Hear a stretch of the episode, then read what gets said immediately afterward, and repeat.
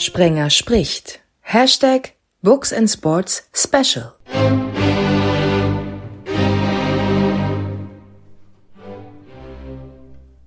Hallo zusammen. Ihr habt es am Intro gehört, es gibt mal wieder ein Special. Gründe gibt es einige. Der primäre, es ist dies tatsächlich schon die Ausgabe 75 von meinem Herzensprojekt. Also Grund zu feiern. Einmal mehr mit tollen Gästen, bei denen ich mich natürlich bei allen stellvertretend bedanke. Hallo, Anke. Ich ahne es, ne? Ich bin Anke Küpper, nicht Anke Engelke. Hallo, Ivar Leon Menger. Hallo, Christian. Hallo, Jan Beck. Hi, Christian, grüß dich. Was gibt's bei euch bei der Zahl 75 für spontane Assoziationen? Ich wurde 1975 geboren, Jan Beck. Und ich möchte gerne so alt werden, mindestens. Und meine Frau ist 1975 geboren. Okay, wisst ihr, was ich mir gedacht habe? Bei 75 kann ich mir auch selber einen Wunsch erfüllen und möchte jetzt ein Quiz mit euch machen. Coole Idee, Iva? Ja, ja, gerne. Ich bin zwar ganz schlecht, aber ja, hau rein. Jan steht ja für das Spiel. Stehst du auch Genau. für Quiz?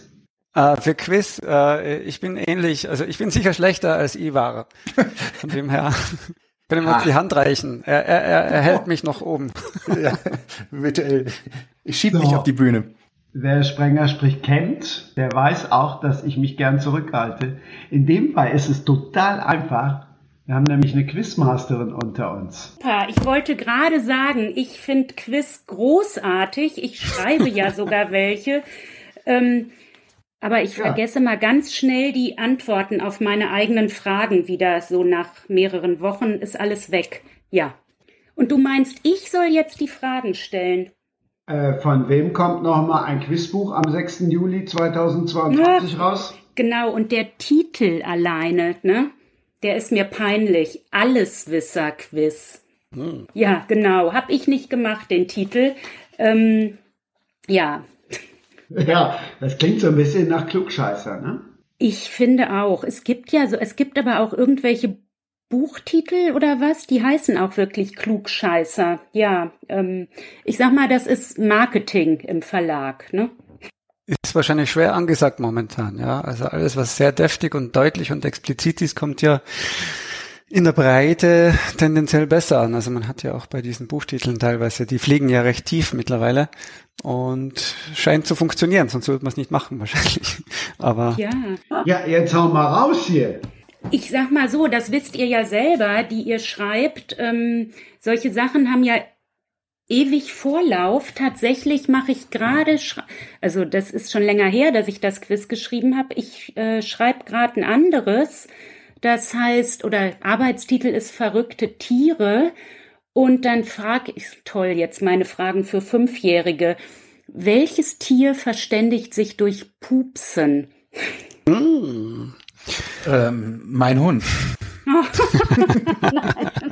Ich glaube, ich muss auch aus, äh, Antwortmöglichkeiten geben. ja, das wäre fein. Dann sagen wir mal Hühner, Katzen, Heringe. Ich tippe auf die Heringe. Richtig. Ja. Ah, Genau. Juhu. Jetzt, wo du sagst Tatsächlich, richtig, sage ich auch Heringe. genau. es kann immer nur einer auf diesen roten Knopf drücken, glaube ich. Ne? Ähm, genau, die Heringe, die haben tatsächlich, ja, also pupsend, ne, ist äh, Luftblasen unter Wasser und dadurch kommunizieren die. Ja, Donnerwetter. gibt's jetzt einen Preis dafür? Für Jan. Ja, aber gibt's jetzt, gibt's Genau. jetzt vielleicht auch mal was aus dem Alleswisser-Quizbuch? Super, also toll, aber ich, ob ich die Antwort 100 pro zusammenkriege, das ist äh, tatsächlich ein Ding, das habe ich sogar in meinen ersten Krimi eingebaut. Das ist, äh, warum ein Butterbrot immer auf die Unterseite, nee, auf die Marmeladenseite fällt. Wegen dem Gewicht? Ja, ich würde ich auch sagen. Aufgrund der Ähm. unterschiedlichen Gewichtsverteilung, ja, genau. Oben Oder ist weil's dann schwerer besser schmeckt. Unten. Und dann ist unten schwerer als oben. Ähm, toll. Ich weiß gar nicht, ob das immer zwingend schwerer ist, wenn das ähm, auch äh, so ein Vollkornbrot ist oder so. Das liegt tatsächlich daran, dass das, äh, wenn man von so einer durchschnittlichen Tischhöhe ausgeht, dass das dann ähm, anderthalb Umdrehungen macht. Und wenn man es einfach aus, ähm, ich sag mal, ein Tisch ist 75, 77, wenn man es so aus einem Meter oder ein bisschen höher, fällt es anders. Außer fällt, es ist eine Katze. ja. Eine Katze fällt immer auf die Füße, genau. Aber wo, aus welcher Höhe du sie runterwirfst, ja. Genau, genau. Und fällt ein Graubrot anders als ein Toastbrot? Ich bin mir sicher. Ne? Also da äh, ist ja dann genau. wir können das ja mal ausprobieren, so nebenbei alle. Ähm, klar, da ist ja dann bei dem Toastbrot die Marmelade oder was auch immer da oben drauf ist, schwerer. Ne? Aber es ist auch bei der Apple Watch so, die landet auch immer auf dem Display und ist dann kaputt. mein Handy auch. Ja. Aber das ist vielleicht auch immer diese Höhe. Und wenn man das mal, muss man mal ausprobieren, wenn man das aus drei Metern runterfallen lässt und aus mhm. zwei mhm. und so, ne? Dafür gibt es dann, dann Apple Care Plus, genau. Genau. Dann versichern, ja. ja, cool. Also das Alleswisser-Quiz von Aristoteles bis Zoom, von Schulbildung bis zum Phänomen des Alltags oder bis zu den Phänomenen des fertig. Alltags. Wisst ihr was? Ich sag das jetzt auch mal. Das ist äh, der Verlag wird mich würgen, aber die hören es womöglich nicht. Das ist eine Zusammenstellung aus bereits veröffentlichten Quizzen. Da ist ein großer Teil meines Alltagsrätselquiz drin. Das ist aber schon von 2013 oder sowas. Und dann noch äh, Quizze von anderen Leuten. Und das ist natürlich alles lektoriert und aktualisiert worden. Aber das ist der Grund, warum ich das auch nicht mehr so sehr präsent habe. Ein schönes Potpourri sozusagen. Das es Best ist, of Also ich finde toll. Ich sag mal, ich genau, die haben halt auch aus meinem Alltagsrätselquiz haben sie halt, ja, ich sag mal auch Fragen, die immer noch gut sind. Ein paar, die haben auch nicht mehr funktioniert. Das war ganz interessant, weil da auch dann irgendwas mit Männern, Frauen, Gendern irgendwie nicht so schön war. Nö, da sind schon die besten Fragen ähm, rausgesucht worden. Ich habe es, wie gesagt, auch alles äh, nochmal durchgelesen und kontrolliert, aber irgendwie ist es nicht mehr so total präsent. Wie bist du denn auf ein Quizbuch gekommen im Zuge des ganzen Quizwahns? Ähm, na schön, dass du es Quizwahn nennst. Tatsächlich, ähm, ich wäre so gerne mal zu Günter Jauch gekommen. Ich weiß gar nicht, wie oft ich mich da beworben habe. Ich mag das tatsächlich total gerne. Und ich habe mich irgendwann, das ist aber über 20 Jahre her, habe ich mich mal, wollte ich, da habe ich sehr viel Hamburg-Bücher gemacht über alles Mögliche hier in Hamburg, auch Pommesbudenführer und so. Und dann hatte ich einfach Lust, mal was über Frankreich zu machen, weil ich auch in Frankreich studiert habe und irgendwie bin ich auf die Idee gekommen, einen Frankreich-Quiz zu machen und habe das ganz vielen Verlagen angeboten. Keiner wollte es haben. Aber der Moses Verlag, der hat mir dann erstmal Aufträge ja für andere Quizze gegeben, natürlich wieder Hamburg, ähm, Berlin. Ach, und dann weiß ich gar, ich glaube, das ist irgendwie in Absprache dann immer. Manche Ideen waren von mir, manches haben die vorgeschlagen. Ja, so wie das so ist äh, mit diesen Verlagen. Ne? Aber ich mache einfach, ich weiß gar nicht warum, ich finde Quizze super. Und ich gucke mir auch gerne manchmal, wer wird Millionär an. Jo. Ihr nicht. Ich, ich weiß zu wenig.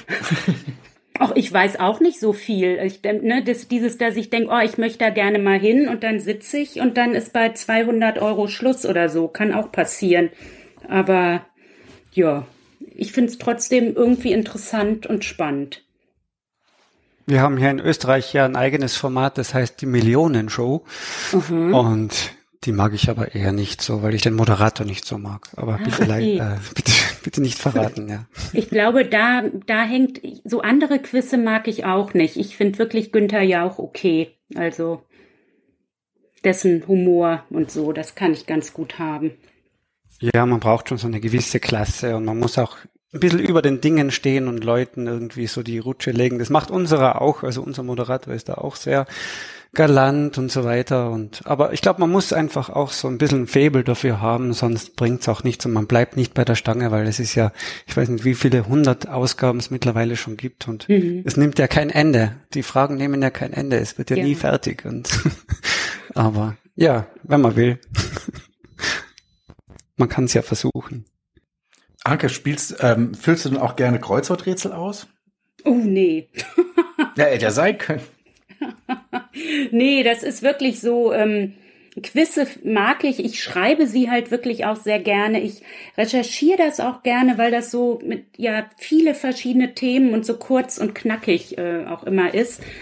Aber ansonsten wohl sag ich jetzt so, ne? Ich habe auch so Streichholzrätsel und sowas gemacht, sowas, so Spiele auch. Sowas mache ich gerne, aber nee, Kreuzworträtsel nicht. Nee. Wie geht denn so ein, so ein Streichwort, Streichholzrätsel? Was ist denn da drin? Ich sag mal ganz platt, da liegen äh, drei Streichhölzer und dann nehmen sie eins weg und machen sie ein Quadrat Ach, daraus. Ah, sowas. Ah, okay. Ja, da bin ich ganz schlecht bei solchen Dingen. Räumliches Vorstellungsvermögen ist grässlich. Ja, ja, das ist mein Bestseller. Über 200.000 verkaufte Exemplare. Da träume ich bei meinen Krimis von. bleibt ihm, äh, es bleibt wahrscheinlich auch mehr hängen, schätze ich mal. Äh, wie, wie mehr hängen? Also so pro, pro verkauften Streichholz oder? Dazu sage ich nichts. Weil, weil so ein Krimi wird ja nicht unbedingt gut bezahlt, habe ich gehört. Ähm, Oder generell Spannungsliteratur, da bleibt uns ja nur so da ein paar zerquetschtes übrig. Ja, ähm, das Streichholzrätsel wird auch nicht. Also okay. da bleibt auch nicht so viel übrig. Es zieht sich durch sozusagen, ja. Es zieht sich, genau. Bei Streichhölzern, Jan, ist da direkt der Thriller-Autor angefixt oder wenn er hört irgendwie so ein Spiel und denkt schon weiter? Ach, ach Streichhölzer. Ich habe so ein bisschen, äh, ja, so, so eine Schwellenangst vor allem, was mit Feuer zu tun hat. Jetzt nicht persönlich, also persönlich habe ich kein Problem mit Feuer, aber äh, literarisch habe ich gehört, das funktioniert nicht oder das sei schon viel zu oft vorgekommen und die Leute können alle nicht mehr sehen, dass irgendwas in Brand gesteckt wird. Wobei ich glaube, äh, bei mir ist auch schon mal wer angezündet worden, aber ähm, so generell rätseltechnisch, natürlich würde mir einfallen, Reibeköpfe aneinander zu legen oder so eine Spur zu legen aus Dingen, wie es in der Nacht zum Beispiel in meinem zweiten Thriller war, wo äh, gewisse mechanische Abfolgen waren und Ketten zu gewissen Morden geführt haben, dann äh, da könnte ich mir schon vorstellen, dass man sowas mal dann zusammenbaut und äh, Kettenreaktionen draus macht. Aber natürlich, äh, der, der Fantasie sind keine Grenzen gesetzt und je kreativer man dann diese Mode durchzieht oder diese, diese Dinge auch verwendet, die Zutaten, desto besser wird's wahrscheinlich sein, ja. Bei mir ist mein Feuer genau umgekehrt. Ich will auch nicht über Feuer schreiben, weil uns die Wohnung schon komplett abgebrannt ist. Oh. Vier Tage vor Weihnachten. Mhm. Oh. Da war ich auf der Arbeit und dann hieß es, guten Tag, hier ist die Berufsfeuerwehr Darmstadt. Wir haben gerade Ihre Wohnung gelöscht, kommen Sie doch mal vorbei. Und dann fährt man nach Hause und hat nur noch das was man anhat, ist alles, was man besitzt. Und das vier Tage vor Weihnachten, wo man ja auch keine Wohnung mehr kriegt. Das war eine Herausforderung. Und wir hatten, ich glaube, auch meine Frau, zwei Jahre lang konnten wir auf kein Grillfest mehr gehen, weil sofort das Trauma wieder hochkam, dieses Verbrannte. Und es war, es war auch sehr schön, dass ähm, dann wurde unser, die ganzen verbrannten Sachen wurden aus dem Fenster, aus dem vierten Stock geworfen und lagen um das Haus drumherum. Und es, es, es war gleich drei Stunden her und wir sind in eine Kneipe gegangen, haben uns einen Wodka bestellt und dann und dann klingelt mein Handy und dann heißt ja, guten Tag, ich bin der Nachbar so und so. Können Sie mal wieder Ihre Sachen wegräumen? Ich komme nicht auf den Parkplatz. Na, bravo. Da glaubt man auch hm. nichts mehr, wenn man gerade alles verloren hat, dass ja, der Nachbar nicht auf seinen Parkplatz fahren darf. Ja. Ja. Und es stinkt ja so brutal, dieser ganze Geruch, den kriegst du ja nie mehr raus, gell, aus diesen vier Wänden. Das ist ja dann gleich mal ein Totalschaden und du musst mit Wohnung komplett aushöhlen und, und, und neu tapezieren und neue Böden reinmachen und das, das Löschwasser ist so grässlich, das geht ja auch überall hin, also Gott, oh Gott, schlimm, ja. Äh, hätten wir noch ein Kind gehabt, hätte ich mich, hätten wir uns wie Jesus und Maria, ach Quatsch, wie Jesus, äh, ähm, mit Josef natürlich, Josef und Maria gefühlt, so kurz vor Weihnachten. Weil das ist, ja. das, das, ist tatsächlich so eine Zeit, deswegen weiß ich, äh, für die Thriller-Schreiber ist es auch ganz gut, das ist eine Zeit, wo du eigentlich keine Wohnung hast, weil über die Feiertage ähm, setzt ja keiner was rein. Das heißt, du sitzt mhm. dann da und weißt auch gar nicht, ich habe bei Freunden übernachtet, bei meinen Eltern und das ist schon eine Herausforderung. Deswegen könnte ich eigentlich natürlich ganz genau beschreiben, wie man sich, wie sich anfühlt. Und es war zu einer Zeit, wo ich glaube, Google noch nicht so groß war und ähm, man, man fühlt sich so alleine, weil man ja keinen Bekanntenkreis kennt und so sagen, sag mal, wie ist denn das eigentlich? Was macht man denn als nächsten Schritt? Und dann ist man sehr dankbar, wenn man jemanden trifft, der sagt, ach, mir ist übrigens auch schon mal die Wohnung abgebrannt. Ach, Hilfe. Dann, ja. ja. Aber das Verrückteste ist wirklich, wenn das Schicksal, weil wir dann auch umgezogen sind und dann haben äh, Freunde gefragt, das ist doch toll, das könnt ihr eure Wohnung so von Anfang an, so bei Null Anfang einrichten. Aber das haben wir auch getan, aber das, du fühlst dich nicht zu Hause, weil du fühlst dich, als würdest du in einem Mobile, äh, Möbelprospekt leben. Das ist schon äh, interessante Erfahrung, ja. Ich fand das, also das tut mir leid mit dem Feuer in der Wohnung. Ähm, und ich finde das interessant, dass ihr jetzt sagt, ihr könnt oder du, du kannst darüber nicht schreiben. Ich habe mich so im Vergleich zu euch mit euren Thrillern, habe ich mich gefragt, wie ihr das manchmal ja überhaupt macht. Ne? Jan, habe ich hatte kurz euch so gegoogelt auf deiner Homepage oder so stand, du gehst gerne im Wald spazieren. Gleichzeitig schreibst du ja über total gruselige Sachen, die da im Wald passieren. Äh, wie ich könnte das überhaupt nicht. Also wenn ich ähm, ja, dann hätte ich immer Angst hinterher. Und sowieso haben Frauen vielleicht auch manchmal mehr Angst, wenn sie alleine irgendwo spazieren gehen. Aber ich finde das ganz spannend und habe mich gefragt, wie ihr auf eure Themen kommt. Ne? Offensichtlich ist es zum Glück nichts, was euch irgendwie passiert ist, weil dann wäre es euch auch zu nah. Aber ich glaube, ich könnte solche Sachen gar nicht schreiben, weil die mir selber viel zu viel Angst irgendwann machen würden. Also ich würde mal nicht sagen, dass Frauen generell mehr Angst haben als Männer. Also ich fühle mich schon als ziemlicher Schisser, wenn ich so nächtens unterwegs bin. Ich traue mich zum Beispiel, wenn es dunkel ist, nicht so unbedingt in den Wald zu gehen, ohne eine Taschenlampe oder irgendwas zu haben, was ja ich in diesen Zeiten recht, recht, recht einfach zu haben ist. Entschuldigung, ja. was wolltest du sagen? Ich würde auch mit Taschenlampe nicht nachts in den Wald gehen. Ja. Ja, man kann schon mit Stirnlampen und so weiter sich ja. helfen und die Illusion äh, sich selbst vermitteln, dass man doch irgendwie alles sieht, was auf einen zukommt.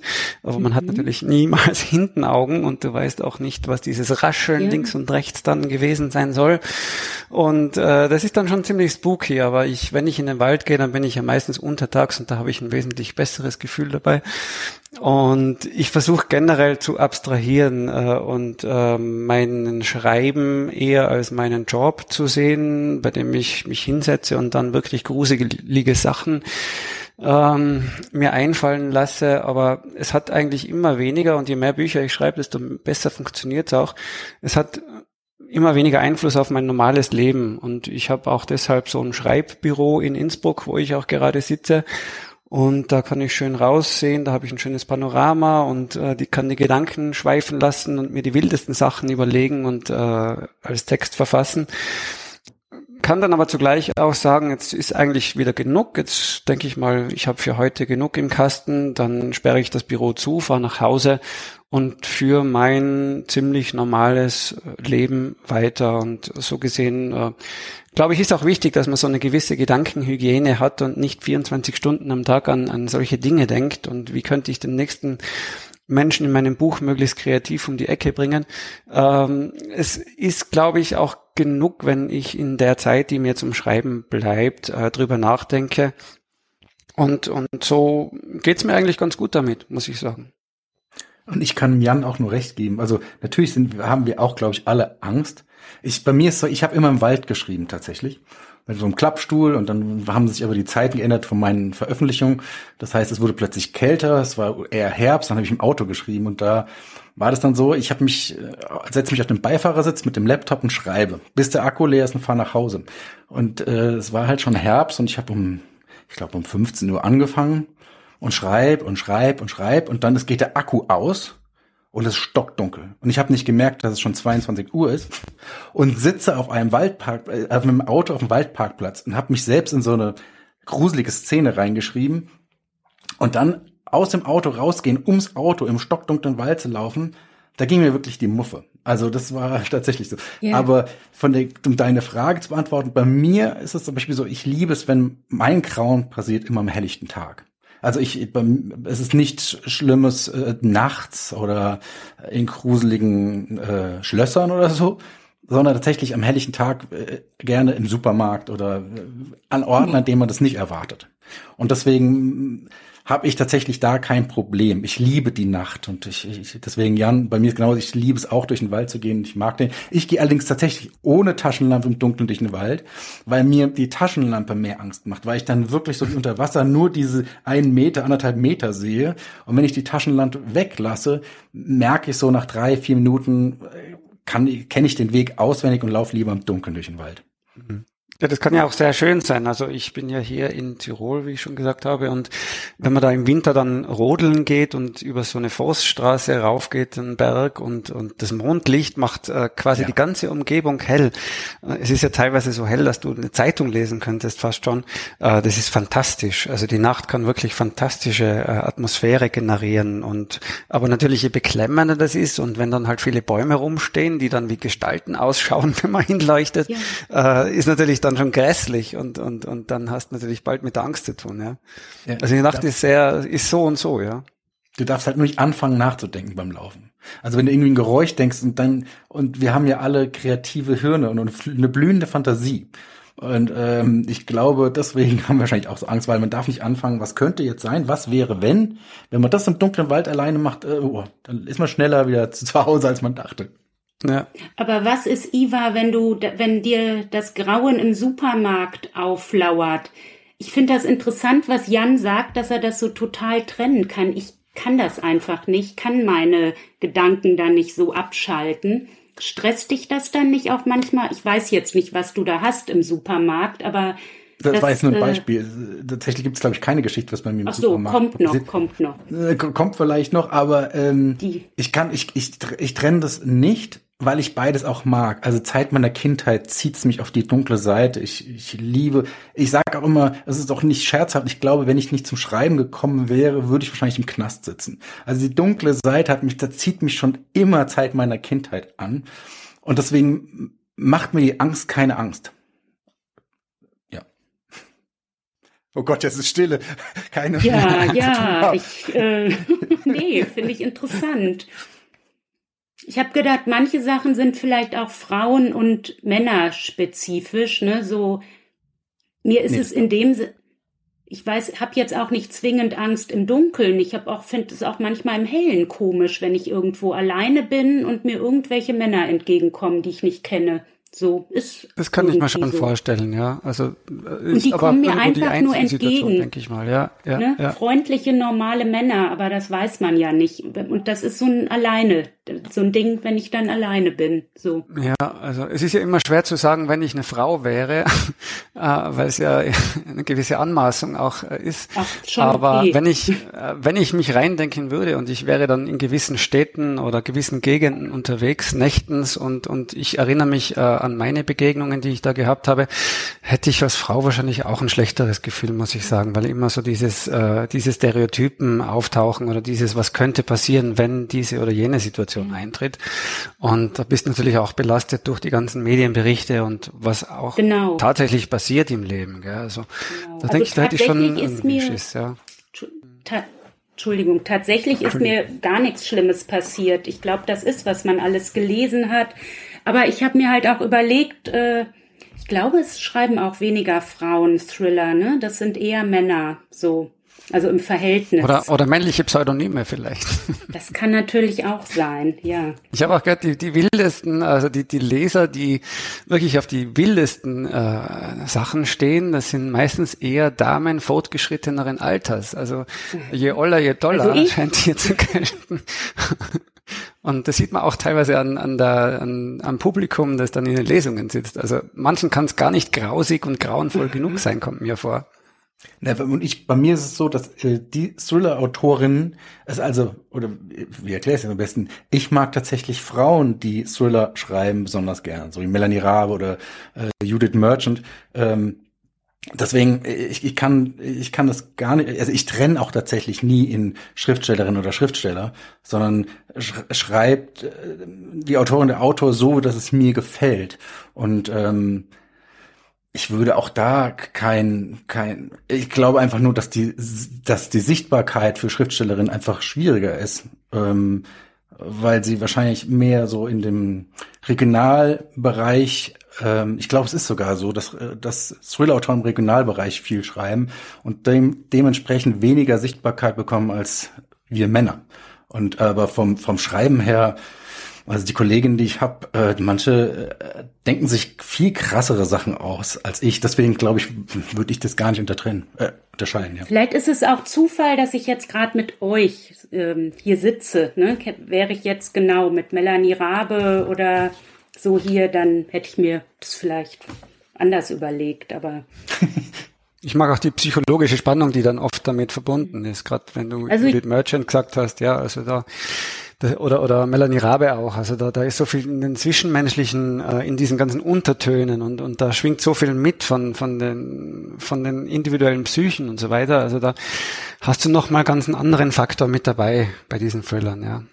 Und kann ich sehr gut nachvollziehen, Eva, dass man äh, davon angezogen ist und das auch sehr gerne liest. Wir beenden den ersten Teil, so wie wir ihn angefangen haben, denn es gibt natürlich noch einen Grund, warum es ein Special ist. Der Tag, an dem wir online gehen, der 17. Juni.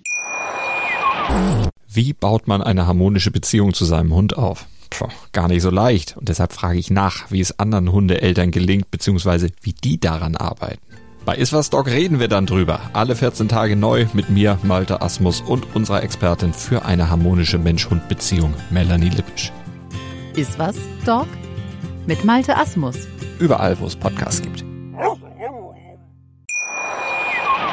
So, ich habe ja gesagt, wir fangen dann den zweiten Teil auch wieder mit einer Quizfrage an. Der 17. Juni bis 1990 war ein Feiertag in Deutschland. Da geht die Frage jetzt natürlich dann an den Österreicher.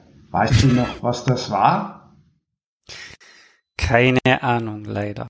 Äh, wir, wir, wir haben ja teilweise sogar Probleme, die deutschen Bundesländer aufzuzählen. Das ist mir aufgefallen, dass ein, ein deutscher Kollege von mir ganz schockiert war, dass ich nicht gewusst habe, in welchem Bundesland sein, seine Stadt liegt. Aber tatsächlich gehört es bei uns nicht zur Schulbildung dazu. Und, und auch deutsche Geschichte oder deutsche Feiertage sind da eher, ja, unter anderem. und äh, keine Ahnung leider, ne? Iva? Äh, ich habe ja gesagt, ich habe keine Ahnung über Quiz. Ach so, ach so, ich Tag geb, der geb, Arbeit. Das, Tag der Arbeit ist nicht der 1. Mai? Oh, super, Frau Küpper. Ach, ach super. Ach, ich mag. Das wurde vorverlegt dann. So Sachen so penetrant behaupte und dann sind sie komplett falsch. Toll. Tag der deutschen Einheit. Ist, äh, ist es nicht der 3. Nee, ne? Oh Oktober? Oh Gott, ist das peinlich. Das war damals der 17. Juni bis 1990. Ach, ich bin noch so jung. ja, ihr seid zu jung. Aber Achtung, jetzt genau zuhören. Iva, genau zuhören. Geteiltes Leid ist doch was Schönes. Verstehe. Äh, du, du willst auf meinen allerersten Kurzfilm anspielen, Geteiltes Leid mit Florian Lukas. Ich, ich habe eigentlich Design studiert und während Designstudium merkte ich, ich will zum Film. Mein Vater hat gesagt, du kriegst kein Geld für ein neues Studium, geh arbeiten. Dann habe ich gesagt, okay, gut, Bild kann ich, Texten muss ich lernen. Ich gehe in eine Werbeagentur und lerne, werde Texter, weil dann war ich fünf Jahre Werbetexter und habe in der Zeit meinen ersten Kurzfilm geschrieben, Geteiltes Leid, nach einer Idee von Thomas Kestle, mit dem ich im Studium äh, in einer WG gewohnt habe. Und ich wollte unbedingt ähm, ja bekannte Schauspieler haben und habe einfach Florian Lukas damals gefragt, weil ich Ab die Ganten ganz toll fand. Und er hat tatsächlich ja gesagt. Und ähm, dann haben wir diesen Kurzfilm gedreht in der Wohnung, die ein Jahr später abgebrannt ist. Also in dem Kurzfilm, die Wohnung, die man sieht, ist die Wohnung, die abgebrannt ist. Also wir haben es auch noch in unserem eigenen Wohnzimmer gedreht. Und ähm, dazu war ich bis dahin noch nie auf einem Kurzfilmfestival. Und ich wollte aber, dass ganz viele Menschen meinen Kurzfilm sehen. Dann dachte ich, okay, da kam gerade die DVD auf den Markt. Vorher gab es nur VHS, also wir wissen, wie lange das auch her ist. Und ich dachte mir, das könnte ja als Special mit auf eine DVD kommen. Und dann ähm, habe ich es an viele äh, Verleihfirmen geschickt und Kinowelt unter anderem hat gesagt, ja, das ist eine super Idee, darf mit auf die DVD von The Cell. Und ähm, dann mussten noch Untertitel runter und das musste der Regisseur gefragt werden, Tatum Singh in Hollywood. Ähm, die E-Mail habe ich leider nicht mehr, wie gesagt, ja, darf mit als Bonus auf, mein, auf meine DVD. Und so kam der, mein Kurzfilm plötzlich mit The Cell, wurde sozusagen in den Videotheken bekannt und auch Umwege zur Biennale eingereicht. Ich hatte selbst, den selbst da gar nicht eingereicht. Und dann durfte ich halt, äh, den Preis als bester deutscher Kurzfilm über den Shocking, über den, oh Gott, wie heißt es nochmal genau, Lost High Tapes Award auf der Biennale gewinnen. Und das war so der Punkt, wo ich sage, okay, ich kündige in der Werbeagentur und mache jetzt Film. Klingt cool. Und das ist halt schon ewig her. Und dann ähm, Willst du denn noch mehr wissen, was da passiert ist? Weil das ist natürlich der Klassiker, wenn man dann denkt, so, wow, Berlinale und du denkst, jetzt kann ich Film machen, aber es hat niemand angerufen, das Telefon war still und man denkt so, und jetzt? Und dann habe ich in der Videothek gejobbt und äh, meinen nächsten Kurzfilm äh, mit Justus von Donani und Fabian Busch gedreht in Hamburg und habe den auch zu Festivals geschickt, unter anderem zu einem Regie-Award von Pro7 und habe den mit vier anderen Regisseurinnen und Regisseuren gewonnen und unser Preis war ein 20.15 Uhr Film für Pro7 und in meinem Film war die Hauptrolle Piane Mädel. Das wäre super und ich bin nach Berlin gezogen, habe dort ein Vierteljahr gewohnt und zwei Wochen vor Drehbeginn hat sich die Produktionsfirma mit Pro7 zerstritten und das ganze Projekt ist gestorben. Und das war über einen Auf von fünf Jahren. Ich habe in der Zeit viel Werbespots gemacht, um mich über Wasser zu halten. Und da war ich wirklich am Ende, weil ich dachte, jetzt, das war's. Und dann ähm, habe ich ähm, einen befreundeten, also jemand kennengelernt, einen Synchronsprecher, Jan David Röhnfeld, der Episodenfilm geschrieben, der Prinzessin, macht den doch als Hörspiel. Und dann haben wir das getan. Das Hörspiel wollte auch niemand verlegen. Aber der, der, ich hatte einen Stalker in dem Hörspiel, Jens Wawitschek, den habe ich gegen den Strich besetzt. Und der war sozusagen äh, Peter Shaw bei den, äh, bei den drei Fragezeichen. Und er hat mich empfohlen an Sony und so kam ich plötzlich zu den drei Fragezeichen und ich bin im Hörspiel gelandet, was ich jetzt seit zwölf Jahren gemacht habe, ähm, ohne dass ich dahin wollte. Äh, ich habe äh, der Film und und dieses ganze Thema des visuellen äh, Unterhaltens äh, natürlich nur am Rande mitbekommen. Ich, ich kann aber dieses unverlässliche Element äh, habe ich von zahlreichen Autoren schon äh, bestätigt bekommen, dass dass man einfach nie weiß, ob was wirklich äh, produziert wird, bis es dann tatsächlich an der Leinwand zu sehen ist oder über die Fernsehbildschirme flimmert. Es ist äh, etwas, was ewig lange Vorlaufzeiten hat, äh, dann äh, die Budgets zustande kommen müssen, dann quatschen dir die Schauspieler rein, du brauchst die richtigen Schauspieler dafür, die, die sich begeistern lassen. Und es, es hängen einfach, es hängt von tausenden Faktoren ab, ob sowas realisiert werden kann. Und äh, für mich war am Beginn meiner schriftstellerischen Karriere schon äh, alles, was mich selbst betrifft, ob ich es schaffe, quasi so ein Buch fertig zu machen und abzuliefern und so weiter, das war schon so kompliziert von der Herangehensweise, ob ich jeden Tag Zeit habe dafür, ob ich, ob ich dabei bleiben kann, ob mir genug einfällt vor allem auch. Äh, und wenn du aber Film machst oder Kurzfilm oder was auch immer, dann bist du ja von ganz vielen anderen Leuten auch noch abhängig. Das heißt, du musst die irgendwie managen, denke ich mal, oder so als Laie von der Vorstellung her. Du musst die, die Fäden zusammenziehen. Du musst schauen, dass keiner abspringt oder die Leute bei der Stange gehalten werden und so. Also es ist ja ewig schwierig, oder, Iva? Da, da gebe ich dir vollkommen recht, weil allein die zwölf Jahre Hörspiel waren genauso, weil du arbeitest mit einem riesen Team, was total viel Spaß macht, aber du bist von so viel Sachen abhängig von der Produktion. Kann die Schauspielerin, kann der Schauspieler, schaffen wir das Timing und äh, ist das Studio frei? Dass ich jetzt nach all den Jahren jetzt mein Debüt rauskommt, ich das genau liebe, das was du hier gerade eben gesagt hast, Jan, mhm. äh, diese heraus, dass ich jetzt für mich völlig alleine schreiben kann. Und äh, wenn ich den Text habe und den Text selbst per E-Mail verschicken kann und du liest und die Geschichte entsteht in deinem Kopf, ob es jetzt gedruckt ist oder wie auch immer. Äh, du brauchst nicht noch ein riesen Team, um, um deine Idee zu visualisieren oder mhm. äh, zu vertonen. Deswegen gehe ich gerade so extrem auf und liebe den Literaturbetrieb sehr. Mhm. Das sagen auch tatsächlich viele äh, Leute, die vorher Drehbuchautoren waren oder aus dem Filmbusiness oder anderen Sparten kommen und dann ihren ersten Roman schreiben. Das sei so befreiend und so, ja. So, so, so toll, dieses Erlebnis, dass man alles aus sich selbst herauskommen kann und, und die Lektoren nicht reinquatschen und sagen, ach, der ist aber, der braucht aber jetzt rote Haare und nicht schwarze Haare und, und das sollte eine Frau sein und kein Mann und so weiter, sondern äh, dass du einfach auch äh, sagen kannst, was passiert und, und die Geschichte immer äh, mit in gewisser Weise mit Samthandschuhen angegriffen wird. So kommt es mir vor, dass man schon gewisse Dinge ansprechen muss, was Spannungsbögen betrifft, natürlich auch was äh, politische Sachen betrifft, beziehungsweise einfach äh, wo man äh, gewisse Vorsicht walten lassen muss, wo es auch um Absenderkompetenz geht des Schreibenden, dass man da schon sich auch äh, Dinge rückgemeldet bekommt.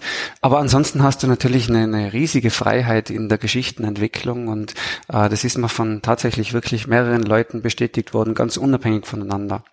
Ja, genau, weil du hast auch natürlich, du musst nicht an die Produktion denken. Mhm. Wenn ich äh, eine Serie schreibe, und da ist dann ein Cast von 60 bis 70 Schauspielerinnen und Schauspieler. Äh, und dann kann ich nicht in, in, meinem Skript reinschreiben, sie geht an den Kiosk und sagt äh, ein Latte Macchiato und wie auch immer. Und ja, bitteschön. Weil mich natürlich jede Figur, die ich höre, im Film kannst du natürlich auch viel mit Komparsen, die du jetzt nicht sprichst, besetzen, aber im Hörspiel zum Beispiel musst du ja bis in die kleinste Rolle top besetzen, sonst fällt es einfach ab, wenn du top Schauspielerin oder Schauspieler hast und dann kommt jemand dazwischen, der Laie ist, dann hörst du das sofort. Das heißt, ich kann in meinem Manuskript muss ich ganz anders schreiben, um, um Kosten deckend zu bleiben. Das klingt völlig verrückt, aber das liebe ich auch im Roman, weil dann geht jemand in Späti und kauft da was und hält einen kurzen Dialog und geht raus. Im Hörspiel geht das nicht. Das kostet mich gleich dann wieder 500 Euro, dass der nur reingeht und sich eine, eine Cola kauft.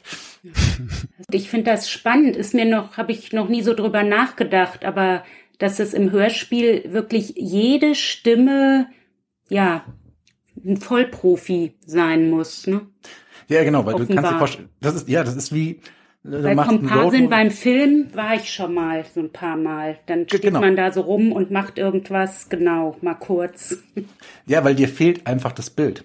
Das heißt, du hörst ja nur auf die Stimme und aufs Schauspiel. Und wenn du im Schauspiel äh, dann wirklich gute Schauspielerinnen und Schauspieler nutzt, die toll spielen, die und da ist ja auch ein Unterschied. Das sind, jede Disziplin ist anders, von Synchronsprecher, Hörspiel, weil äh, auch nicht jeder Synchronschauspieler Spieler kann auch sehr gut Hörspiel machen, weil ja auch das Bild fehlt oder umgekehrt. Ähm, das ist natürlich nur die Ausnahme. Aber wenn ich jetzt jemand reinnehme, der das noch nicht gemacht hat, weil das ist schon schwierig. Ein Beispiel, es ist sehr, sehr schwierig, zum Beispiel, wenn du Filmschauspieler nimmst und die vor das Mikrofon stellst. Und da kannst du wirklich von außen sehen, wie toll sie spielen und du guckst da ins Atelier rein und sagst, wow, aber du hörst es nicht. Es kommt einfach nicht an, weil sie über den Körper spielen. Und beim Hörspiel wird über die Stimme in die, alles in die Stimme gesetzt. Und ähm, wenn du ja jemand reinsetzt, der nur zwei Takes macht, ich habe schon mal das mehrmals probiert, aber dann arbeitest du drei Stunden an zwei Sätzen, damit das mhm. funktioniert. Und die Zeit hast du nicht, wenn du zehn Stunden aufnehmen musst. Ja. Deswegen, äh, es ist natürlich auch so, wenn man kurze Hörspiele aufnimmt, eine Stunde oder so, dann kannst, kann ich auch mit Talenten arbeiten was, was, was mir auch Spaß machen würde, weil ich dann die Zeit habe. Aber wenn du, wenn ich so eine Staffel mache mit zehn Folgen, äh, eine Stunde sind dann zehn Stunden, die ich am Stück aufnehme in, in Berlin, ähm, in einem Monat, dann ist alles komplett durchgetaktet. Ja. Ja. Aber du machst jetzt auch noch Hörspiel oder du schreibst nur noch? Es ist, ja, ich mach, ich mach jetzt noch beides, aber mein Schwerpunkt geht tatsächlich ja auf den Roman. Also jeder, der jetzt zuhört und aus meinen zwölf Jahren Hörspielfans wird, kriegt jetzt, oh nein, oh nein, er macht keine Hörspiele mehr. Ähm, es gibt ja zu meinem Roman dann auch das Hörbuch, das kann man ja sicher auch anhören. Okay, ich habe euch wie gesagt gegoogelt und dann habe ich mich gefragt, Mensch, Iva, bist du bist du bekannt und berühmt und nur ich wusste es nicht, ne? Wegen der drei Fragezeichen. Das ist so eine ganze Szene, oder? Ja, ja, drei Fragezeichen ist auf jeden Fall eine Szene, ja. Ähm, da ist es auch so natürlich, dass, sagen wir mal, die Hardcore-Fans, klar, die wissen das. Die wissen auch, wer welche Folge geschrieben hat. Äh, andere, die immer schon gern drei Fragezeichen hören, gibt auch welche, die denken, es schreibt immer noch Alfred Hitchcock. So, Ja. mal drauf. ähm, aber, Der lebt ähm, ja auch noch, ne? äh, genau, ja. Nein, das war jetzt, das war jetzt ein bisschen sarkastisch. Aber, ja, nee, äh, nee, aber, aber, aber es ist tatsächlich, das ist eine tolle, äh, eine wirklich tolle Gemeinschaft und äh, die Fanarbeit, die da geleistet wird, ist wirklich krass, auf jeden Fall. Und es war für mich auch zu dem Zeitpunkt, ich glaube, die größte Ehre in meinem beruflichen Leben, wie ich wollte ja gar nicht zum Hörspielen, kam durch den Zufall, weil alles andere nicht geklappt hat dorthin, aber da in Hamburg zu sein bei äh, Heike Dene Körting im Studio und hab da die drei Sprecher von drei Fragezeichen, die den Text spielen, den ich geschrieben habe, war, glaube ich, bis dahin, das war für mich toll. Und dann habe ich da noch ein paar Folgen auch zusammen mit einem Freund, mit John Beckmann geschrieben. Und wir haben Graphic Novels gemacht. Aber ähm, es ging mir schon eher darum, meine eigenen Geschichten zu erzählen. Ja. Aber darf ich mal, äh, reiß mir nicht den Kopf ab. Ähm, du verkaufst Pullover mit deinem Autogramm, ne? Das hat damit zu tun, weil ich. Nee, das Da habe ich das- nämlich gedacht, der Mann muss bekannt sein und ich kenne ihn einfach nicht. So. Naja, die, die Hörspielbranche ist eine sehr, sehr kleine Gemeinschaft, die aber über die Jahre immer größer wird. Ähm, man muss sich vorstellen, es gab halt damals die Gro bis heute noch die groß drei Fragezeichen Fangemeinde, Ja. weil du ja auch Pizza von kaufen kannst. Dann gibt's auch John Sinclair, ist dann auch ähm, und es gibt auch natürlich eine Menge kleine Indie-Labels, die auch Hörspiele für Erwachsene machen. Ich rede jetzt nicht von den Radiohörspielen, die auch ihren Reiz haben, aber das ist ja doch eher dann, geht ja fast schon in Kunst, Arthouse.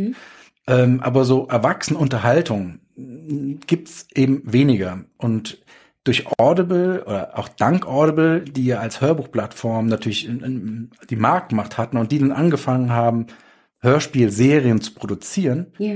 haben sie es natürlich geschafft, das Hörspiel nochmal bekannter zu machen. Also außerhalb der drei Fragezeichen, dass man sagt, das war nämlich am Anfang sehr schwierig, wenn ich sage, ich habe Hörspiel geschrieben. Ach, sowas wie drei Fragezeichen. Ja, das auch, aber auch. So. Und deine Frage wegen den T-Shirts, die ist tatsächlich entstanden, weil durch Audible, die ja nur eine Download-Plattform ist, und alle mal gesagt haben, ich würde gern was ins Regal stellen, weil Hörspielhörerinnen und Ja. Hörer meistens Sammler sind. Die stellen sich das wirklich gern ins Regal. Und ich konnte ihnen ja nichts geben. Und deswegen habe ich für die Serien die Merchandise-Artikel gemacht, die ich ja selbst auch von Star Wars und so gerne trage, Ja. dass man sagt, okay, kannst du da jetzt nicht ins Regal stellen, aber dafür in den Kleiderschrank hängen. Ja. Das war sozusagen der Hintergrund. Spannend. Eine ganz eigene Welt, ne? Man denkt, es ist auch, also auch Geschichten ausdenken, aber es funktioniert komplett anders, offenbar. Ko- Komplett. Ich kann dir noch da auch gerne ein Beispiel sagen. Der Unterschied zwischen Buch, Film und äh, Hörspiel.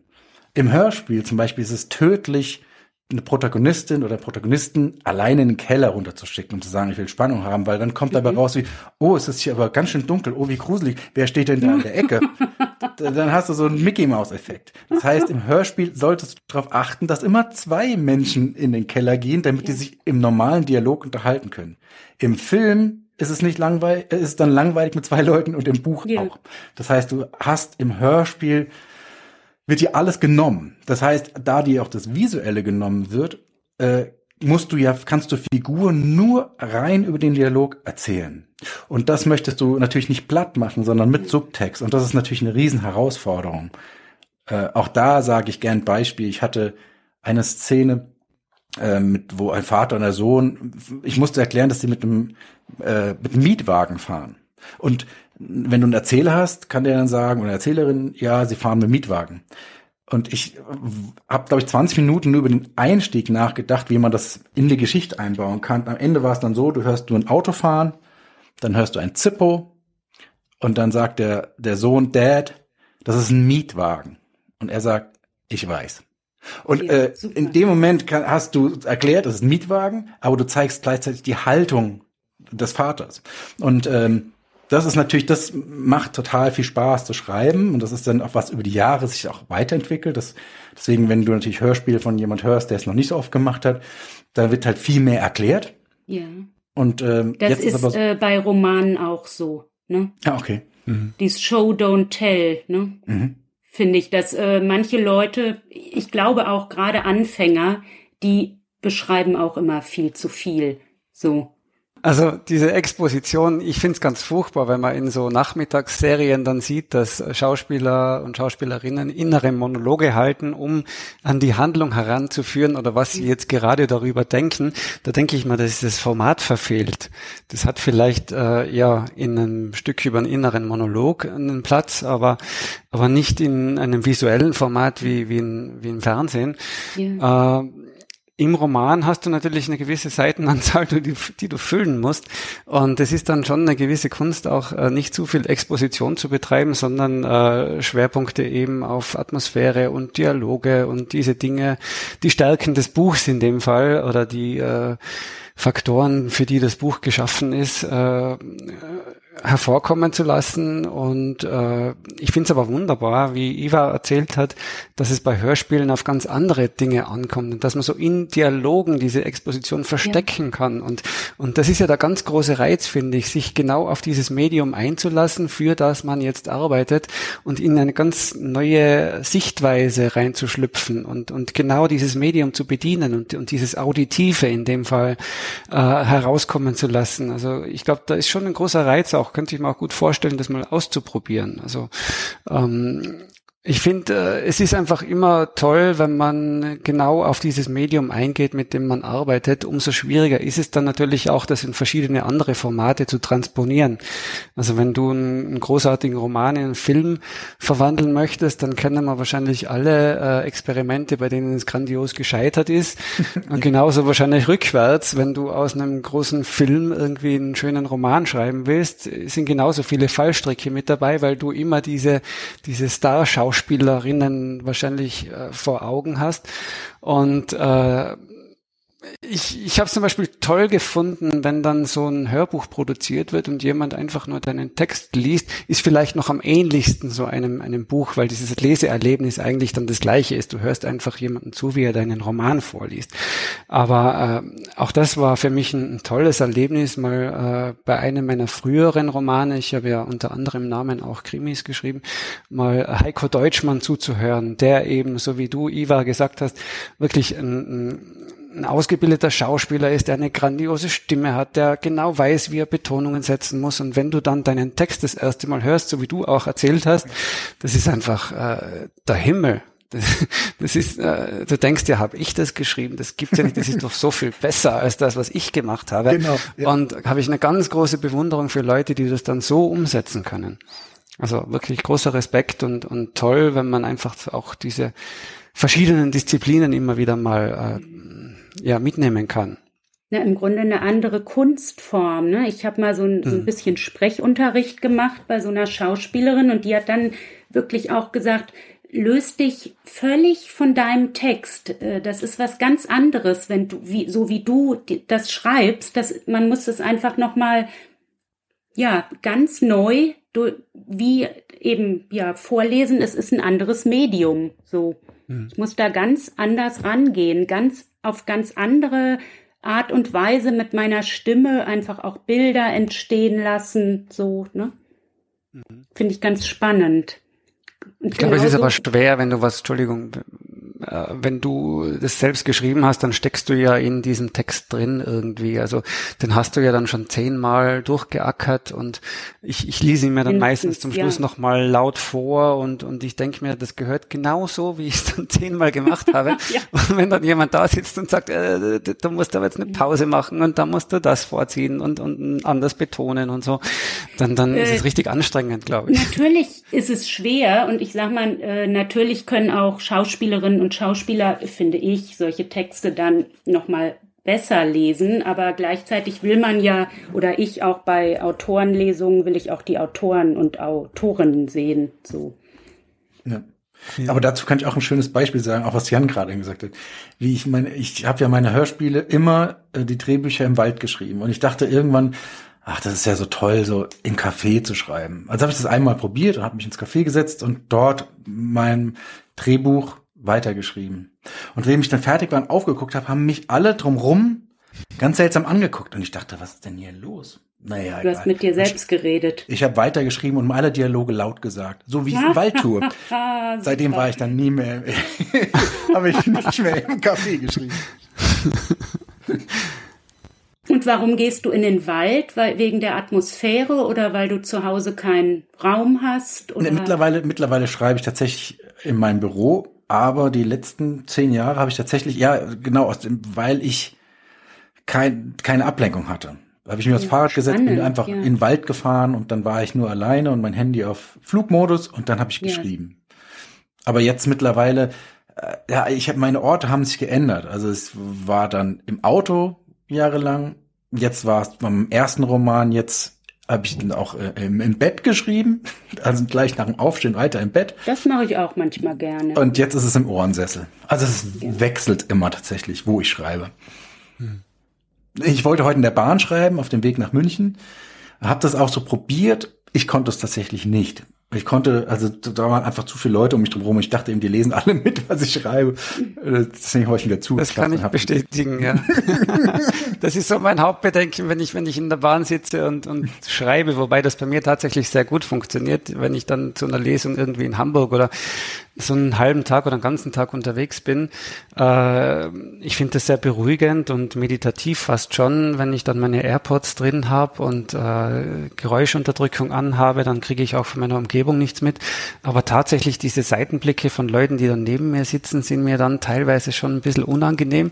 Und selbst wenn es nur fiktive Seitenblicke sind, wenn man glaubt, der schaut oder die schaut mal da in meine Computer rein und ja. da stehen dann wirklich extrem wilde Sachen, äh, dann, dann genau. ist das vielleicht nicht so toll insgesamt. Aber auf der anderen Seite, ja, mir ist, mir ist dann die Arbeitszeit lieber, die ich dort habe und verbringen kann. Und äh, ich finde es wunderbar, wenn man dann an einem ganz anderen Ort aussteigen kann und weiß, man hat eigentlich seinen oder sein Tagespensum erledigt. Du hast den Tag im Büro hinter dir, bist an einem anderen Platz in der Welt und kannst äh, frei auf alles weitere zugehen, was du halt an diesem Tag noch vorhast. Also finde ich wunderbar.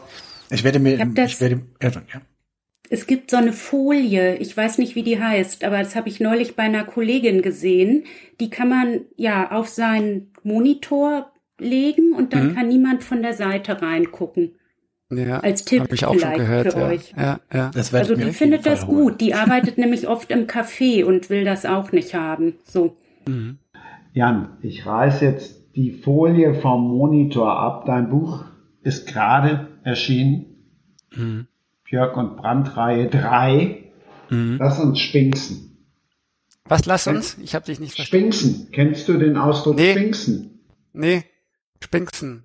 So rein, rein, rein, reinriechen. Ähm, spinksen ist, wenn ich in der Schule irgendwie darüber Ach. gelinst habe und geguckt habe, was der so Ach, schreibt. Ja, ja, ja, ja, ja. Wie heißt das also, bei euch? Also man könnte Spechteln sagen, wobei das dann eher so äh, irgendwie ein bisschen dispektierlich gemeint ist.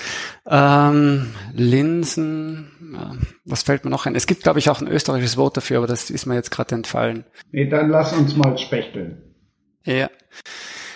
In dem neuen Buch Die Spur, da geht es um Statuen, die an verschiedenen Orten in europäischen Städten auftauchen. Und diesen, in diesen Statuen stecken Menschen, ehemals lebende Menschen drin, jetzt natürlich tot.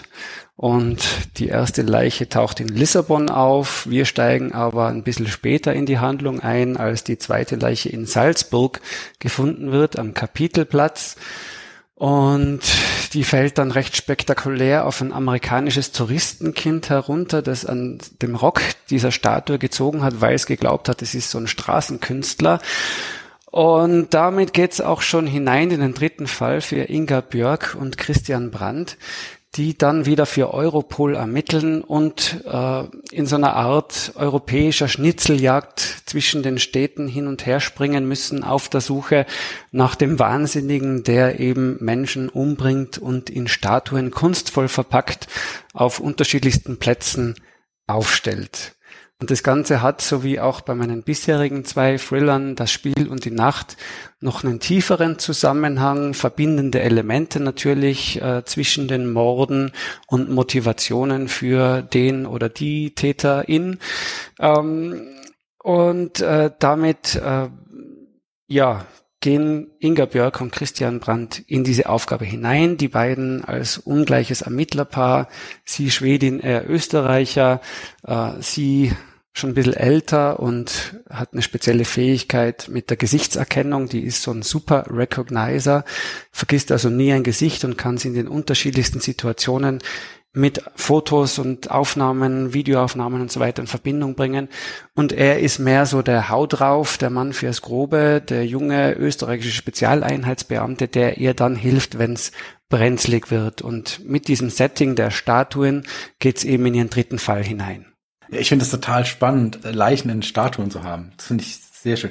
Weil da kommt eine Kindheitseiner von mir hoch und das ist, es gab, ich weiß nicht, wer heißt, gab so einen Film mit Louis de Funès, wo er, glaube ich, eine Leiche in so einem, also nicht in der Statue, sondern in, auch einbetoniert hat in so einem, ja, weißt du, was das war? Das war, das war diese Geschichte mit der Fabrik, wo man so, so, so riesen Plätzchen gebacken hat, oder wie heißen ah. diese, diese Törtchen da, diese Pastille, glaube ich, oder, oder, äh, wo dann äh, der Sohn von ihm eingebacken wurde, glaube ich, ja, und der sich dann rausschlagen hat müssen aus diesem riesen Gebäckteil. Ich glaube, irgend so, das hat mich damals schon fasziniert, deswegen finde ich das super. Ja, also ich, ja, ich, ich ja. werde mir dein Buch sofort kaufen. Also wir sind beide Louis de Finet Fans. also früher als Kind war es auf jeden Fall. Ja. Was? Nein, ja. Nein, doch. Oh. ja. Nein, sehr schön.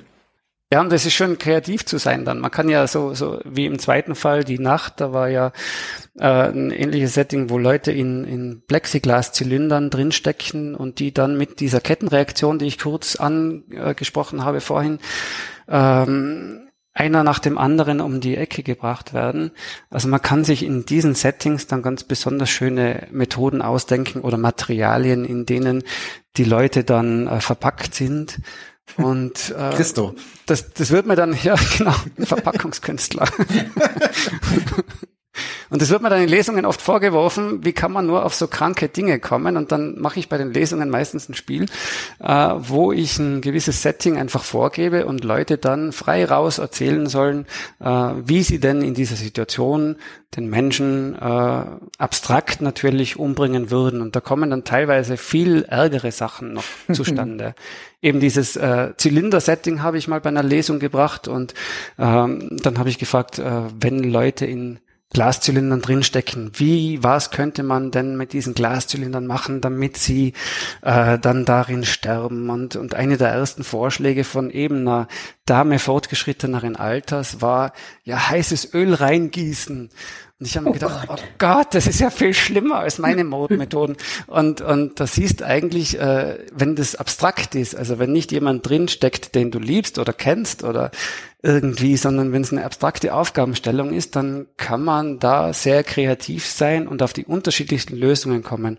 Auch ein Kind, das mal in einer Lesung von mir gesessen ist, hat äh, ziemlich abgefahrene Mordmethoden sich ausgedacht. Also äh, ich finde es ganz spannend, wenn man so ein, so, ein, so ein generelles Setting hat, so eine generelle Aufgabenstellung, die dann in verschiedenen Variationen durch das Buch äh, durchdekliniert werden kann. Und wie gehst du denn, wenn du eine neue Geschichte plottest, vor? Also denkst du dir erst das Setting aus, die Mordmethoden oder erst das Motiv? Weil ich das sehr, sehr spannend finde, weil du natürlich ja dann äh, besonders spannende äh, Leichenfundorte, nenn ich es mal, entwickelst. Ist es, steht es am, im Fokus bei der, wenn du anfängst mit einem neuen Buch? Oder was inspiriert dich dazu? Ich finde es ganz toll, wenn man äh, so an gewissen Plätzen vorbeikommt oder, oder mal so ein bisschen hin und her hat, gerade bei dieser Thriller-Serie, die äh, europäisch geprägt ist mit Europol als verbindendem Element oder ermittelnder Behörde. Ähm, wenn du äh, quasi durch alle Ecken oder in alle Ecken Europas mal kommst und vorbeischaust und vielleicht auch mal ein Setting hast in Schweden, wo eine schöne Landstraße ist und dann bist wieder in einer italienischen Stadt wie Bologna zum Beispiel und äh, kurz darauf in Lissabon und so. Also man, man kommt einfach schön rum. Und das war so die, ja, das ist so einer der Grundpfeiler der Serie, würde ich mal sagen. Diese Dinge stehen schon fest. Also urban soll es meistens sein, europäisch soll es sein, schnell, modern bisschen unkonventionell, was die Ermittler betrifft, weil sie älter ist als er und sie eher so die Hosen anhat als er, wie man bei uns sagt. Mhm. Und ähm, also ich habe schon einige Dinge, die feststehen und das hilft mir auch in diesen Linien zu bleiben oder in diesen Leitlinien mich aufzuhalten und äh, kreativ austoben zu können. Und, und äh, meistens kommt mir dann in den Sinn, was die generelle Mordmethode sein könnte und von der aus spinne ich dann so ein Grundgerüst ähm, zu den verschiedenen Schauplätzen hin, bei denen ich gerne vorbeikommen würde.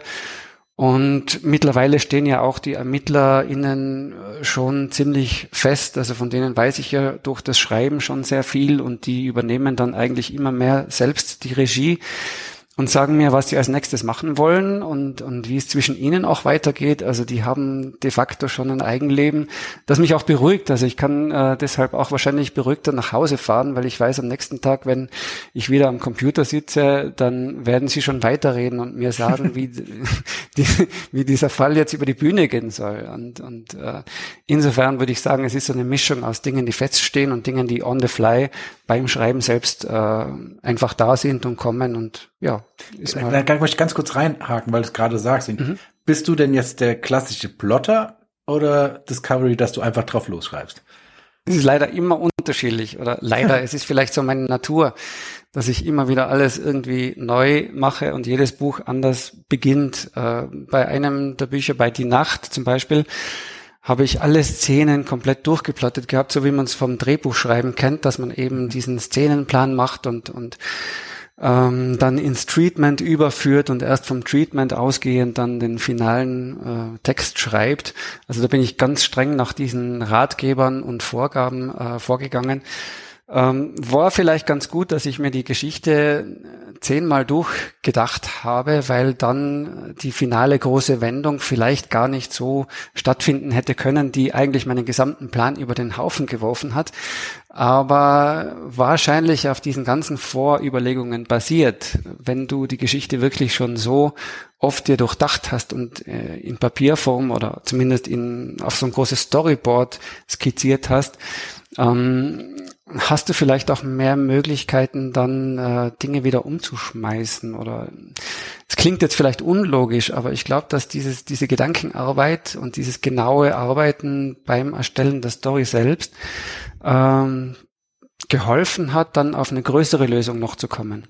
Mhm. Das heißt, du bist, hast, das finde ich ja spannend. Du hast geschrieben und äh, dann hast du gedacht, nee, das muss doch ganz anders sein. Oder noch einen obendrauf. Ich habe einen ganz klaren Ende, Fahrplan oder? gehabt, genau. Ja, also wie, wie die Story laufen soll und wie sie zu Ende gehen soll. Und das ist eigentlich alles schon festgestanden. Und dadurch war es dann auch vielleicht so ein bisschen linear, dass man also, ähm, ja, oder vielleicht war es nur für mich zu linear, dass ich gesagt habe, ja. da braucht es irgendwie noch einen großen Hammer zum Schluss.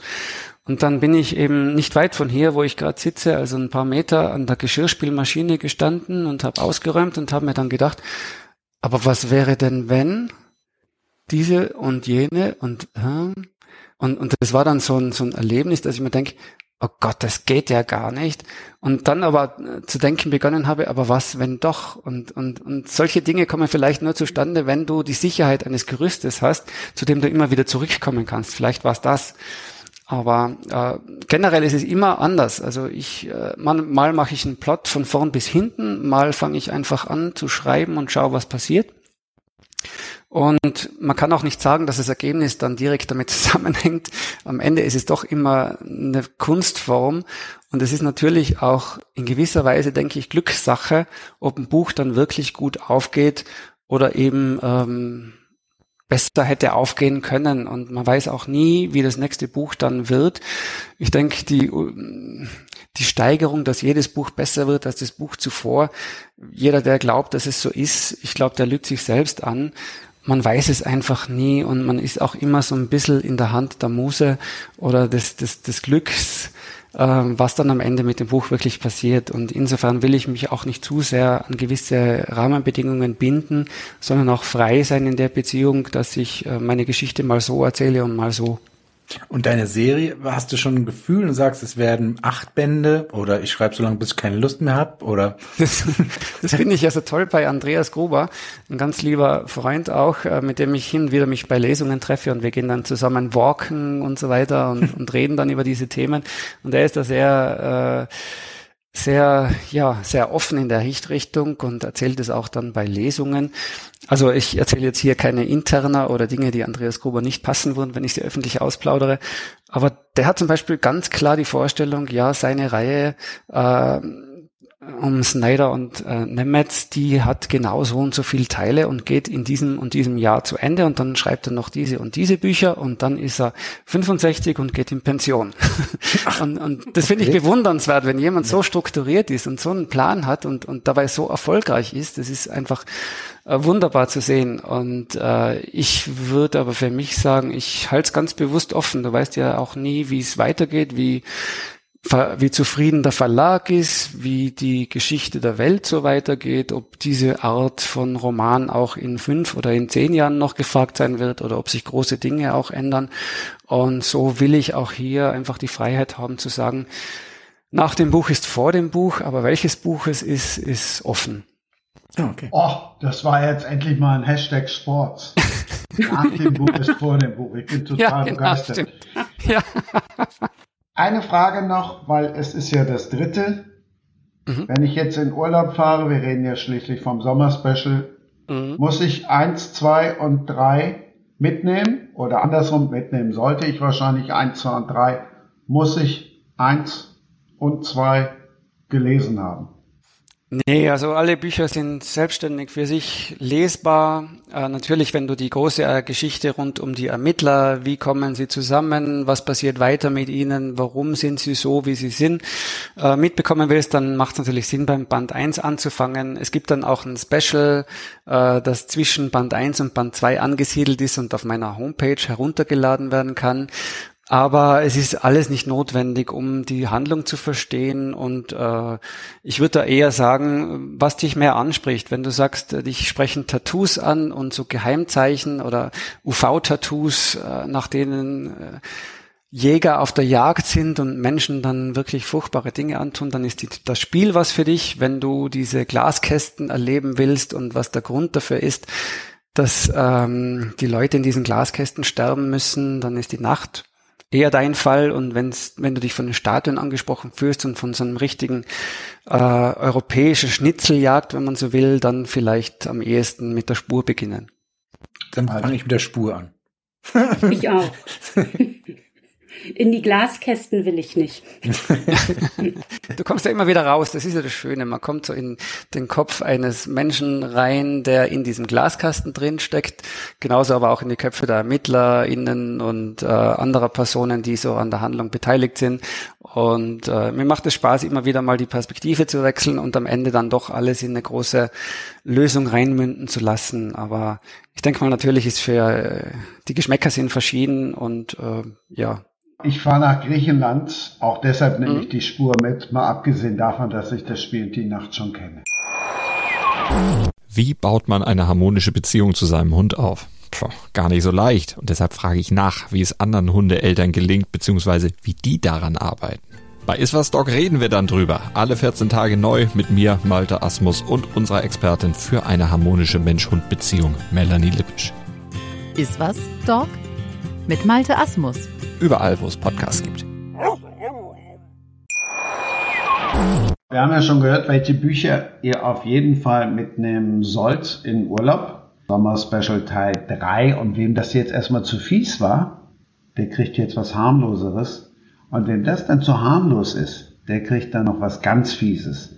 Und wir reden zweimal über Inselurlaube. Tatort Nord, Urlaubskurzkrimis von Sylt bis Fehmarn. Das klingt ja nach Nord-Nordwest, das klingt nach Erholung, das klingt nach durch den Sand laufen, das klingt jetzt gar nicht nach Mord. Ja, ich glaube auch nicht, dass, ähm, also Mord ist nicht die Voraussetzung gewesen und jetzt komme ich wieder, also ich, ich muss glaube ich nochmal an meinem Image arbeiten, ne, als Frau, die Angst hat.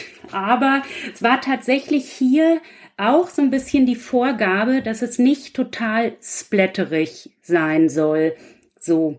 Also ich glaube, irgendwelche gläsernen Säulen am Strand mit merkwürdig zugerichteten Leichen, die hätte unsere Lektorin hier nicht angenommen. Das Ganze ist aber entstanden, muss ich mal dazu sagen. Ich bin ja bei den, ich bin im Syndikat. Ich glaube, Iva, du auch, ne? Ja. Dann hier in Hamburg in so einer Autorinnen- und Autorenbürogemeinschaft und bei den mörderischen Schwestern. Und da wollten wir, haben wir irgendwann in der Corona-Zeit gesagt, wir wollen mal eine Anthologie machen und haben gedacht, halt hier mit unseren Leuten im Norden. Und dann ist so, habe ich das, wir haben an so kleine Hamburger Verlage gedacht, obwohl ich ja sonst bei HarperCollins veröffentliche und habe das irgendwie, ich hatte da eine neue Lektorin, in so einem Nebensatz gesagt und die waren sozusagen ganz heiß da drauf und dann war aber mit denen, also wir hätten es wahrscheinlich, jeder hätte schreiben können, was er will, so gesagt. Und die wollten halt so ein Oberthema haben. Und so ist es dann, also so ein bisschen so eine Vorgabe entstanden, genau. Aber es ist nicht nur Sylt und Fehmarn, es ist auch ganz viel Hamburg da drin. Ähm, ja, und sind 23 Kurzkrimis ausschließlich von mörderischen Schwestern hier ähm, aus dem Norden. Und die spielen auch alle im Norden. Erzähl ruhig ein bisschen mehr, weil Anthologie klingt für mich erstmal, um Gottes Willen, das fasse ich nie an. Wie klingt das? Ja, Anthologie klingt gleich äh, so schwer. Oh nee. Sammlung, Sammlung von Kurzgeschichten. Äh, fängt auch gleich Sabine Weiß, die war doch auch mal in deinem Podcast. Das fängt mit einer, wie ich, ist meine Lieblingsgeschichte. Da fängt's an, da geht's um so Birdspotter, so auf Schahörn und ähm, also das ist total witzig und skurril gleichzeitig. Und ähm, ja, dann Meine äh, Geschichte spielt auf dem Campingplatz hier in Hamburg an der Elbe. Da, das ist äh, ne Iva. Ich hätte ich dich vorher gekannt. Da äh, zieht sich ein Autor hin zurück, um ein Hörspielmanuskript zu schreiben. Ja, genau, ein Krimi-Hörspiel. Gut, gut Tipps geben können. genau, ihm auch. Er, ich glaube, er kann Tipps gebrauchen. So. Ähm, ja, also Anthologie habe ich gar nicht. Ähm, ist einfach 23 Geschichten und die sind, finde ich, von unserer Lektorin auch ganz gut angeordnet. Mal was Witziges, ähm, auch nicht dreimal Sylt hintereinander. Ja.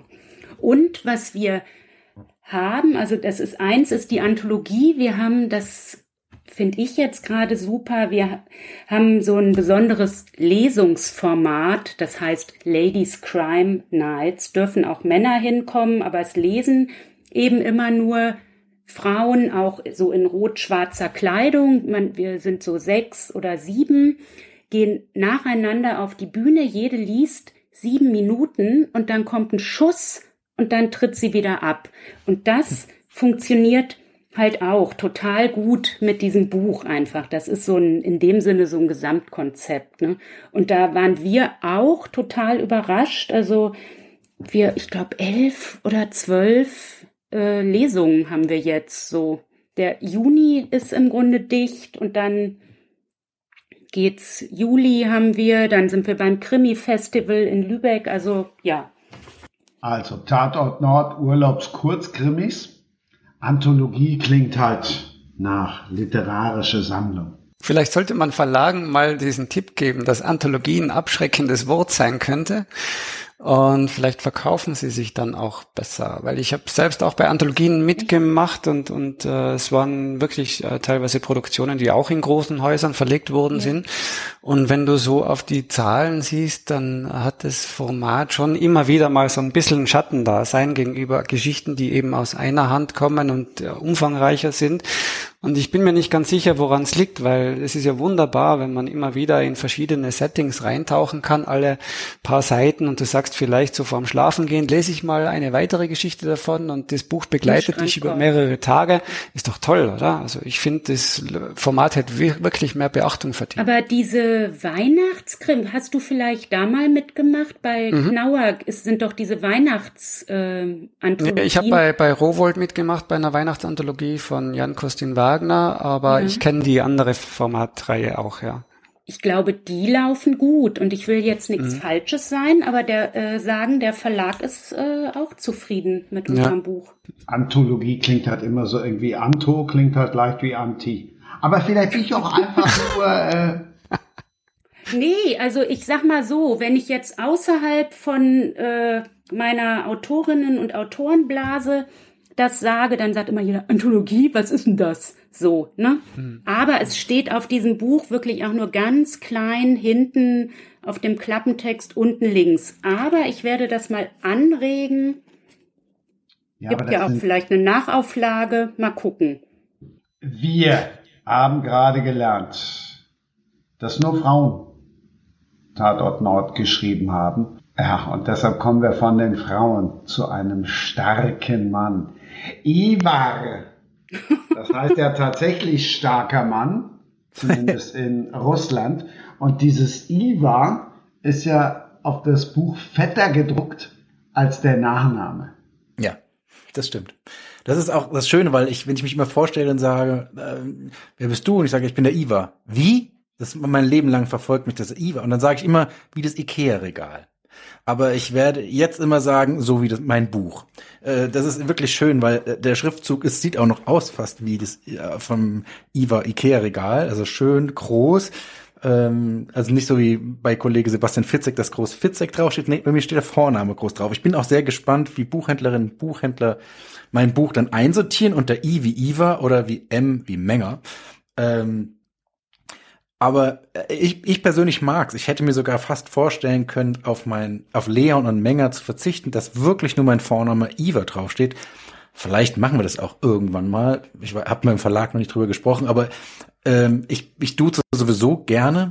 Das ist auch erstaunlich, weil ich im Literaturbetrieb festgestellt habe, hier wird noch wirklich gesiezt. Im Hörspiel ist das alles wie in der Werbeagentur, alles gleich du. Und deswegen finde ich das schön, dass mein Vorname äh, vorne groß draufsteht. Und äh, ich habe mir das Buch auch tatsächlich, das Leseexemplar, jetzt vor mich gelegt, damit ich auch nichts Falsches sage, äh, was man dann noch sieht. man sieht nämlich noch ein, ein, ein dunkelblaues äh, schwedisches Haus, weil das, weil die Geschichte auch auf einer Insel spielt. Wahrscheinlich wolltest du darauf hinweisen, dass es auch eine Inselgeschichte ist äh, im Norden Europas. Heißt, als das Böse kam und ist aus der Sicht eines 16-jährigen Mädchens erzählt. Und es ist ein eigentlich nur ein Fünf-Personen-Stück. Und ich äh, bin dazu gekommen, weil 2020 wurde ich von der Filmproduktion angesprochen, ob ich nicht mir vorstellen könnte, für Netflix einen Film zu schreiben. Da habe ich gesagt, ja, wunderbar. Dann kam eigentlich schon die Berlinale und der Lockdown. Und dann wurde auch nicht mehr gedreht. Und ich dachte, jetzt habe ich mir so einen Film ausgedacht und so, ich könnte das doch mal als Roman schreiben. Und habe da meinen allerersten Roman geschrieben. Und ähm, deswegen gibt's nur sehr wenige Figuren in dem Thriller und er ist auch tatsächlich sehr unblutig. Bei mir wird auch immer gesagt, ah, du bist ja so brutal und so. Nee, ich bin großer Alfred Hitchcock-Fan. Das heißt, wenn man, wenn man, äh, wenn man Page-Turner mag, wo es jetzt nicht um viel Leichen geht, weil die sucht man bei mir fast vergeblich, sondern eigentlich um den psychologischen Terror, Horror, dann ist man bei Als das Böse kam, glaube ich, richtig. Zumal das aus der Ich-Perspektive des 16-jährigen Mädchens erzählt ist. Und daraus ist fast ein Coming-of-Age-Thriller. Ähm, du musst dir vorstellen, sie, sie lebt mit ihrer, mit ihrem kleinen zwölfjährigen Bruder und den Eltern auf dieser Insel in, in, im Wald. Und äh, seit zwölf Jahren, seitdem sie ein kleines Kind ist. Und natürlich mit, mit 16 will sie einen eigenen Weg gehen und will von der Insel runter aber das ist natürlich sehr, sehr gefährlich. Und wir sehen es aus ihren Augen. Und daraus entsteht sozusagen die Perspektive. Das heißt, wenn ich das lese und dann kann ich sie verstehen als erwachsener Mensch. Aber du sagst, nein, nein, bitte tu es nicht, tu es nicht. Daher kommt eigentlich dieser Suspense in dem Roman. Und erscheint bei DTV. Jetzt, damit ich die Werbe, die Werbeklammer noch schnell abgeschlossen habe. Als das Böse kam, erscheint bei DTV am 20. Juli. Also ihr müsst wahrscheinlich noch vier Wochen warten, nachdem ihr diesen, aber ihr könnt es ja schon vorbestellen. Außerdem ist der Podcast zeitlos. Wer weiß, wann der gehört wird. Also das Buch ist ab 20. Juli 2022 auf dem Markt. Willst du noch ein bisschen mehr?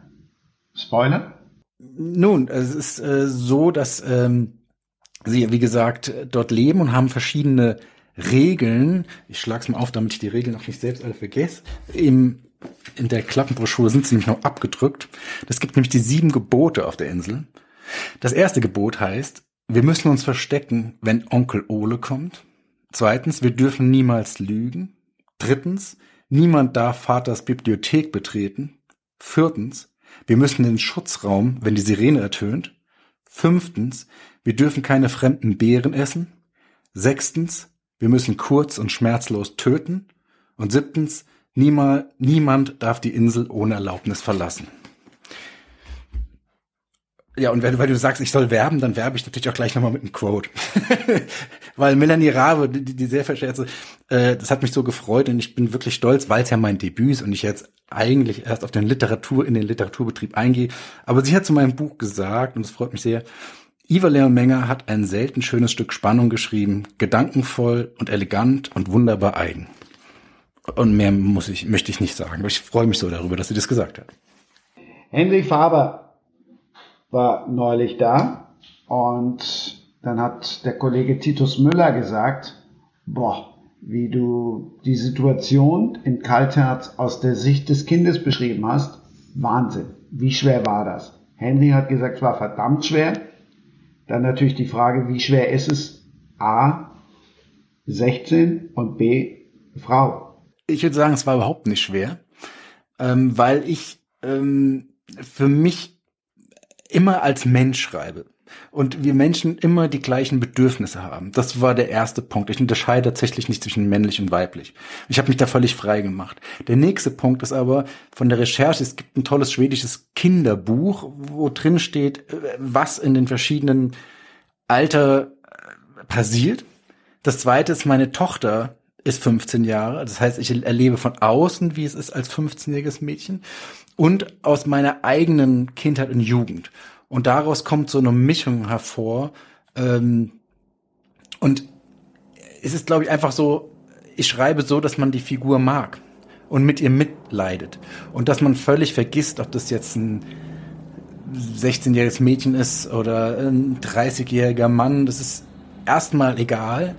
Aber die Bestimmung, also äh, sind das Wichtige, weil mit 16 sage, höre ich noch auf das, was meine Eltern mir sagen. Aber sie fängt halt an, eben die ganzen Warnungen in den Wind zu schlagen. Und dadurch entsteht sozusagen die große Dramaturgie. Deswegen ist es auch so ein, gibt es viele Momente, wo man sie, man kann nachvollziehen, dass sie so reagiert, aber mit Abstand durch ihre Augen sagt so, bitte bleib stehen, mach es nicht. Und das ist jetzt nicht der, das Element wie im Horrorfilm, wo sagt, ach, ich gehe nochmal zurück ins Haus, ich habe meine Handtasche vergessen, der Klassiker. So, so nein, nein, nein, sondern es ist wirklich aus der Figur heraus. Und ich, ähm, ich habe mir tatsächlich auch keinen großen Kopf gemacht, dass mein, das ist ja ein Unterschied, äh, ob man jetzt wie beim zweiten Roman dann schon eine ganz andere Erwartungshaltung hat und dann schreibt, bei dem ersten Roman, ich weiß nicht, wie es Anke und Jan geht, den schreibt man ja ohne Verlag einfach für sich selbst. Und deswegen habe ich auch wahrscheinlich so eine besondere Leichtigkeit gehabt. Und was auch noch sehr spannend ist, mm, wegen Spoilern, da das spielt ja alles auf, auf dieser Insel. Man ist isoliert. Es gibt Gebote. Und ich habe mir gar nichts äh, dabei gedacht. Und irgendwann kam äh, mein Agent und meinte, weißt du eigentlich, dass dein Roman ganz aktuell ist, weil du du beschreibst diese Corona, dieses Corona-Gefühl, was wir weltweit haben, weil wir auch die ganze Zeit nur noch Gebote und Gesetze haben. Wir sind noch zusammen, wir darfst niemanden sehen, diese Isolation. Und das war mir nicht bewusst, aber ich habe es ja natürlich 2020 im, äh, im ersten Lockdown und so geschrieben und finde das so spannend, wie sowas psychologisch passiert. Ähm, dass man, und es gibt noch tatsächlich einen Hint, den ich selbst auch nicht gemerkt habe, den darf ich nicht spoilern, aber es gibt tatsächlich eine Sache, die so dicht darauf ist und es ist aber trotzdem kein Corona-Roman, sondern es ging einfach um die Emotion, das Gefühl, was man hatte. Deswegen finde ich es so schön, dass Jan in seinem dritten dieses Europa, dieses Freiheit, also genau das Gegenteil erzählt. Das finde ich auch total spannend. Ja, spannend. Ich habe mein erstes Buch, ähm, ich wollte das gar nicht alleine fertig schreiben. Ich war, habe mir, glaube ich, nach 50 Seiten einen Verlag gesucht, weil ich immer dachte, ich möchte gerne mit einem Lektor oder einer Lektorin daran arbeiten. So finde find ich ganz interessant. Dass du, der ja auch, ja. Äh, sag ich mal, sehr professionell aufgestellt bist mit deinen Hörspielsachen und so, dass du das Buch einfach erstmal so ganz frei für dich gemacht hast. Und ich habe immer gedacht, nö, ich setze mich doch nicht irgendwie ein Jahr lang hin mhm. und schreibe so ein Krimi. Das könnte ich tatsächlich auch nicht haben. machen. Ja. Mhm. Ja. Geht's mir ganz ähnlich wie dir, Anke. Also für mich war es ganz wichtig, äh, diese Perspektive zu haben, dass tatsächlich was passiert damit. Also ich habe tatsächlich erst mein erstes Buch geschrieben, das war 2013 unter einem anderen Pseudonym, ähm, Norwegen Thriller wo ich wusste, dass ich das dann auch selbst ins Internet hochladen kann beim großen A und mal sehen kann, was daraus wird. Also äh, bevor ich nicht irgendwie die Gewissheit hatte, ja, das wird dann tatsächlich jemand lesen, äh, konnte ich da auch mich nicht hinsetzen und das mal zu Papier bringen. Und das ist mir auch heute noch irgendwo wichtig, dass jemand sagt, ja, diese Geschichte, die du dir da in Grundzügen überlegt hast, die ist äh, für uns interessant und die wollen wir machen und wir geben dir den Rahmen dafür, in dem du arbeiten kannst. Also in der Hinsicht bin ich relativ wenig freiheitsliebend und, und bin sehr froh um die äh, Heimat, die mir dann so ein Verlag geben kann und die Möglichkeiten, die sich damit natürlich auch eröffnen, ganz klar.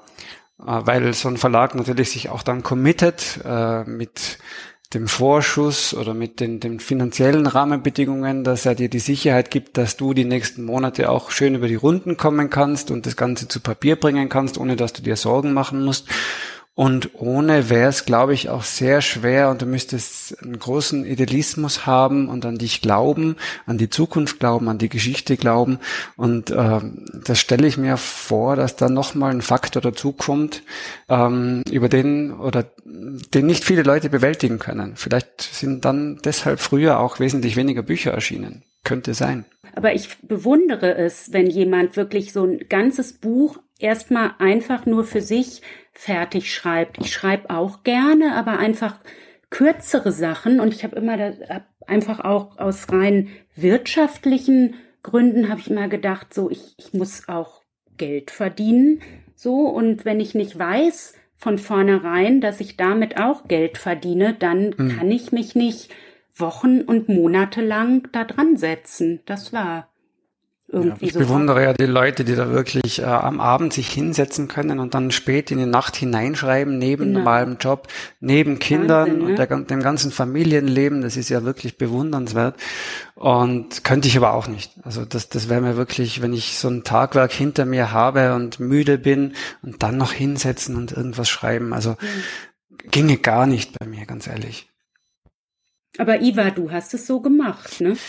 Ja, aber auch dem, weil ich ein Schreibtrauma hatte. Ich wusste, ich kann Dialoge schreiben und äh, habe aber schon immer Probleme gehabt, ähm, Romane zu schreiben, weil ich für eine Seite, weil ich immer wieder editiert habe, so vier, fünf Stunden gebraucht habe. Und deswegen habe ich es gelassen, weil ich dachte, so traue ich keinen Roman zu schreiben. Und das habe ich jahrelang so gedacht.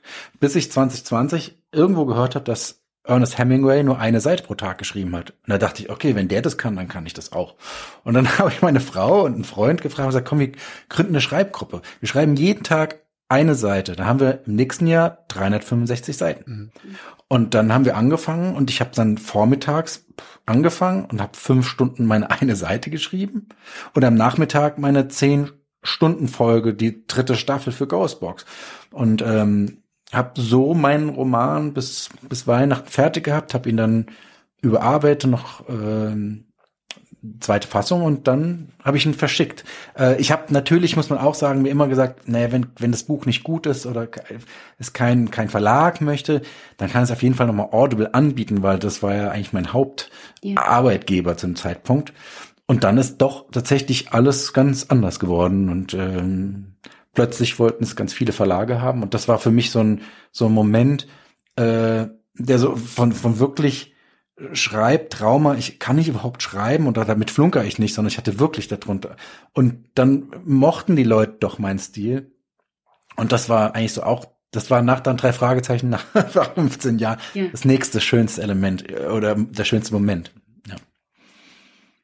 Ich glaube, du bist ja durch das Schreiben auch äh, sehr äh, ja, ich will sagen, nicht vorbelastet, aber du, du hast doch eine gewisse Übung darin. Ich habe ja früher auch ganz andere Dinge geschrieben. Ich habe angefangen mit einem Finanzblog im Internet, wo ich so Finanztipps geschrieben habe, also überhaupt nichts Fiktives.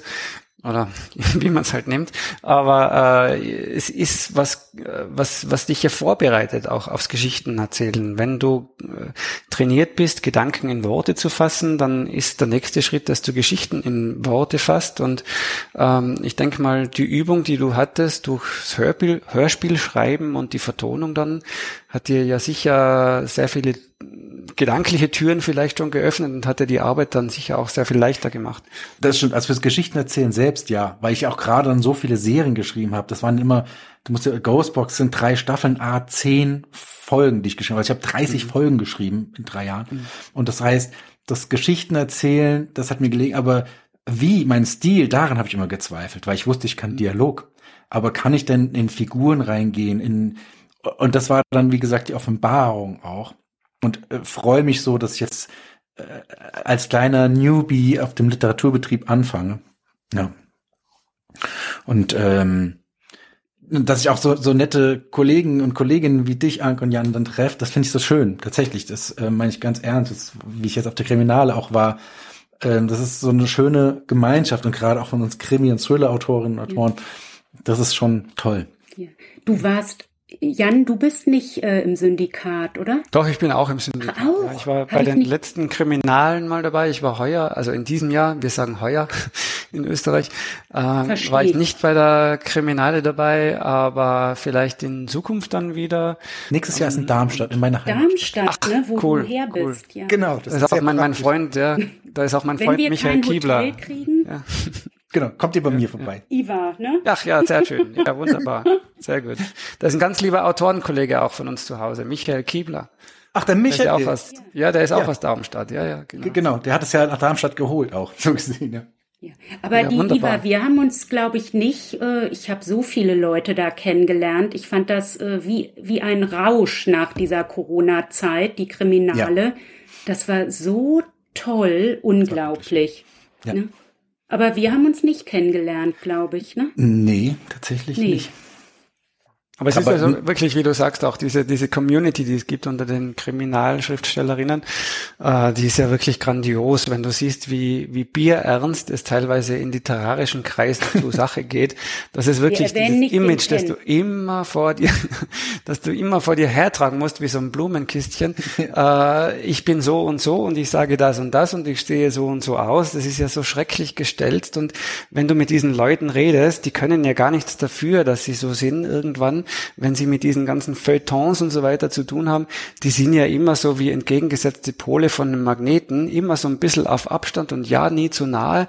Und, und da finde ich es sehr viel schöner und herzlicher, wenn man sich mit den Krimis treffen kann und da einfach mal einen über den Durst trinken kann oder ja. zwei und äh, immer wieder mal eine neue Stadt äh, unsicher macht. Also das ist was, was wirklich äh, sehr bereichert, das Schriftstellerleben.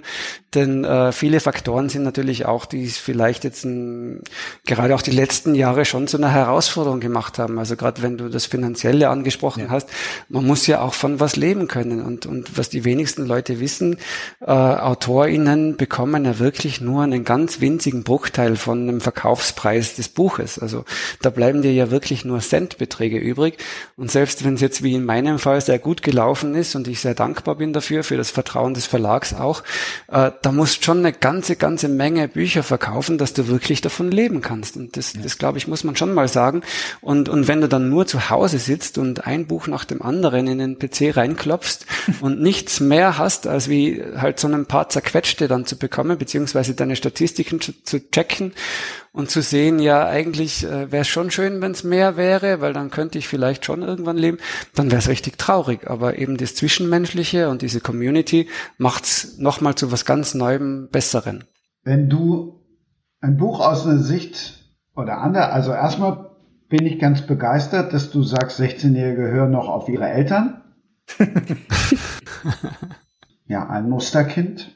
Genau, ich muss aber dazu sagen, es ist natürlich so, wenn du äh, zwölf Jahre deines Lebens auf einer Insel nur zu viert aufwächst, dann ist es was anderes als im normalen Leben, weil sie hat ja nur ihren zwölfjährigen Bruder und die Eltern.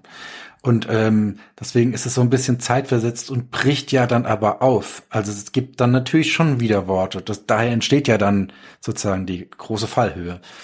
Aber ja, ich bin sehr stolz auf meine Tochter, dass sie noch dass sie noch keine Widerworte gibt.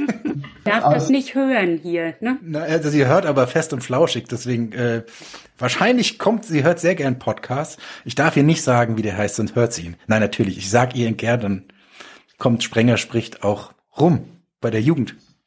Du kannst aus der Sicht einer 16-Jährigen schreiben. Du hast eben erzählt und klar, also bei dir wäre es jetzt auch fatal, wenn es dann nicht so wäre oder auch überhaupt nicht zu erklären. Es gibt ein Hörbuch. Wer liest es? Es wird Luisa Wiczorek lesen, weil das natürlich eine riesen Herausforderung war, jemanden zu finden, weil ich kann keine 16-jährige junge Schauspielerin nehmen, ähm, der man dann sieben Stunden zuhört, weil es ist ja tatsächlich was anderes. Und ich kann auch jetzt nicht Luise Helm, die ich sehr schätze, nehmen, die geht vielleicht als 25er durch. Es müsste schon eine Stimme sein, die jung ist, aber so professionell, dass man wirklich sieben lang, weil es ist ja Ich-Perspektive. Sonst hätte es ja auch dann David Nathan lesen können oder Simon Jäger. Ähm, und deswegen musste ich jemanden finden, der eine angenehme, junge Stimme hat und trotzdem sieben Stunden lang ähm, das die Geschichte transportieren kann. Und hier ist jetzt die absolute Premiere, äh, weil ich werde immer gefragt und ich hab's, durfte es noch nicht sagen. Ich habe es jetzt einfach verraten. Es ist Luisa Wetschorek. Wann kommt's? Äh, es sollte auch am 20. Juli oder am 15. Juli erscheinen des E-Books, aber auf jeden Fall 15. oder 20. Juli kommt es zum Erscheinungstermin des Buches auch raus. Da möchte ich auch kurz einhaken. Ich finde das ganz spannend, was du auch gesagt hast, äh, mit diesen sieben Stunden, dass man denen zuhören muss. Das ist, glaube ich, auch etwas, was man immer wieder mal sagen sollte, wenn bei Lesungen gefragt wird, ja, warum liest du denn nicht selbst? Weil wir haben dich jetzt lesen gehört und das ist doch so schön. Und ja, dann sage ich immer, ja, dann hör mir mal sieben Stunden lang zu, dann sehen wir mal, ob es noch schön ist. Weil dann merkst du ja wirklich, du hörst jedes Schmatzen, jedes irgendwie sonst die kleinste Nebengeräusch und das geht dir irgendwann so auf den Senkel, dass du am liebsten oder dass du dann tatsächlich auch abdrehst. Und diese äh, Fähigkeit, so ein Buch sieben Stunden lang vorzulesen und die Leute bei der Stange zu halten, ist bewundernswert.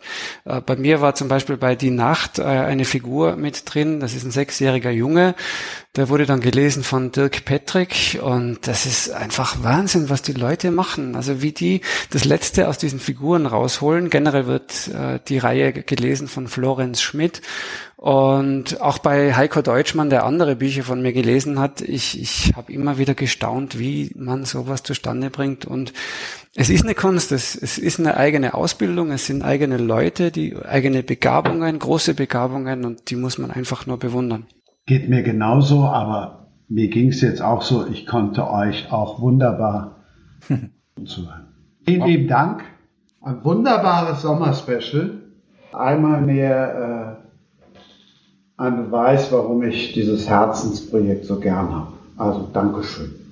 Danke, Christian. Danke, danke, danke. Das war Sprenger spricht. Hashtag Books and Sports Special.